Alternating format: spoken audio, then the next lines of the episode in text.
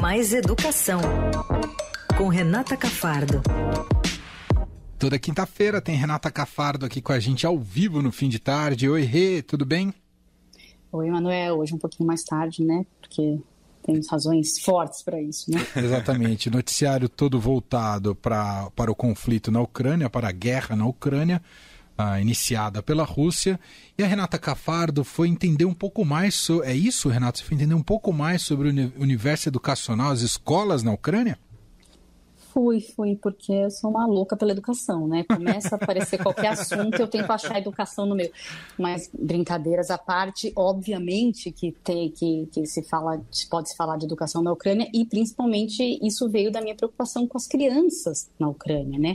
Eu comecei a ver notícias desde a segunda-feira de que os pais já estavam colocando etiquetas nas roupas das crianças com o tipo sanguíneo da criança quando ela Nossa. ia para a escola desde segunda-feira já isso, dia 21, já, já tinha gente no Twitter dizendo, muita gente dizendo isso, alguns jornalistas estrangeiros que estão lá, ou, ou jornalistas ucranianos falando isso, olha para uma delas, é, uma ucraniana, dizendo, olha, você quer ter uma ideia do clima aqui? As mães já estão colocando etiquetas com, com tipo sanguíneo. Você imagina você mandar o seu filho para a escola com uma etiqueta dessa, né? Não é a etiqueta da...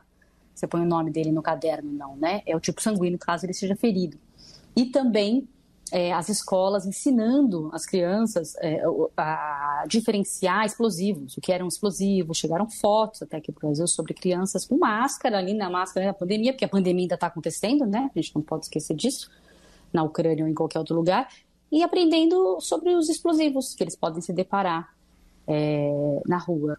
E aí, obviamente, hoje, depois de fato do início da guerra, não está tendo mais escola. Hoje, é, é, vídeos que a gente vê lá da praça principal de Kiev, por exemplo, que, onde tem várias escolas e universidades, vazia, com, com movimentos muito é, esporádicos, né, de pessoas só indo fazer suas últimas compras.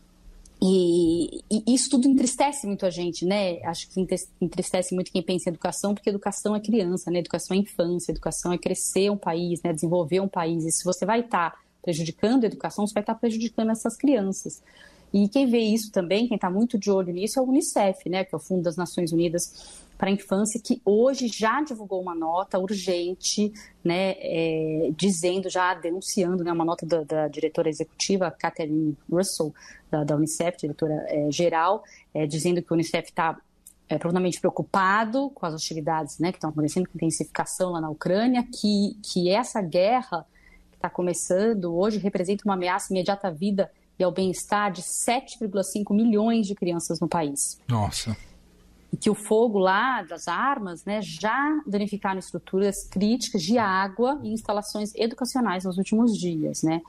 Então, eles falam que ao menos que os combates, combates diminuam, dezenas de milhares de famílias podem ser deslocadas à força, aumentando drasticamente as necessidades humanitárias. Né? O Unicef trabalha lá na Ucrânia para ampliar esses programas para salvar as crianças, com transporte de água potável para as, para as áreas afetadas por conflito já há anos, né? lá nessa área da, da, da divisa, né? da fronteira e nessa área leste aí, né, nas duas províncias é, de nomes difíceis, mas eu anotei aqui Donetsk, Donetsk, Donetsk e Luhansk, né? Uhum. certo? Vocês devem estar falando muito mais vezes que eu. Isso. Sim. Mas o Unicef já está lá há algum tempo é, e diz que desde os últimos oito anos de conflitos no país, né, desde a da, da questão da Crimeia, é, já, já houve danos profundos às crianças lá. E, e o Unicef também lembra que 750 escolas já foram atingidas nesse, período e que o país é um dos que tem mais baixa é, vacinação da Covid. São 35% das pessoas totalmente vacinadas e a vacinação de criança, mesmo de outras de outras doenças, não só de Covid, ainda tem níveis muito baixos, né? E isso também, obviamente, põe em risco as crianças.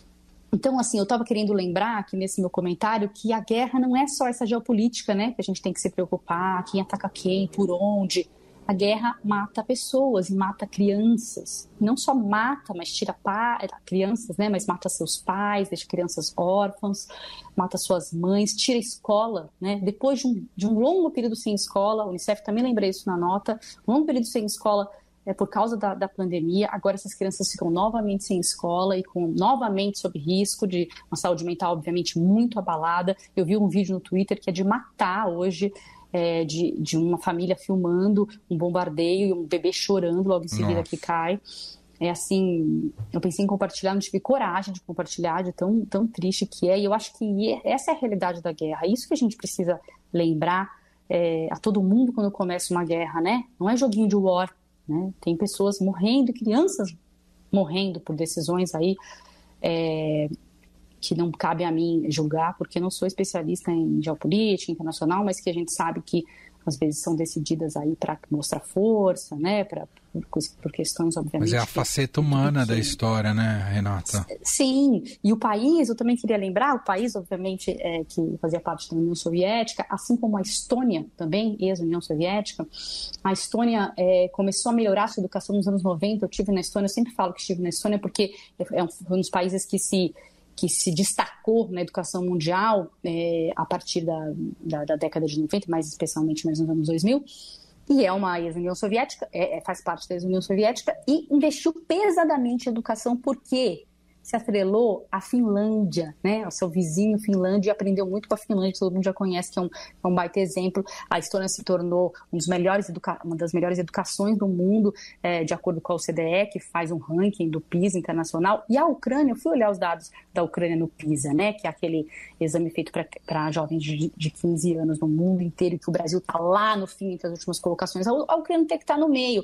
Ela fica abaixo da média dos países da OCDE, lembrando que os países da OCDE são os países ricos, a Ucrânia é um dos países mais pobres, talvez o mais pobre da Europa, mas ela fica ali na média, é, perto da Rússia, inclusive, é lá pela, pela, as, nas posições, dependendo do ranking matemática, ciência ou leitura, fica lá em 33 terceiro, 39, quando o Brasil está lá em 70, né?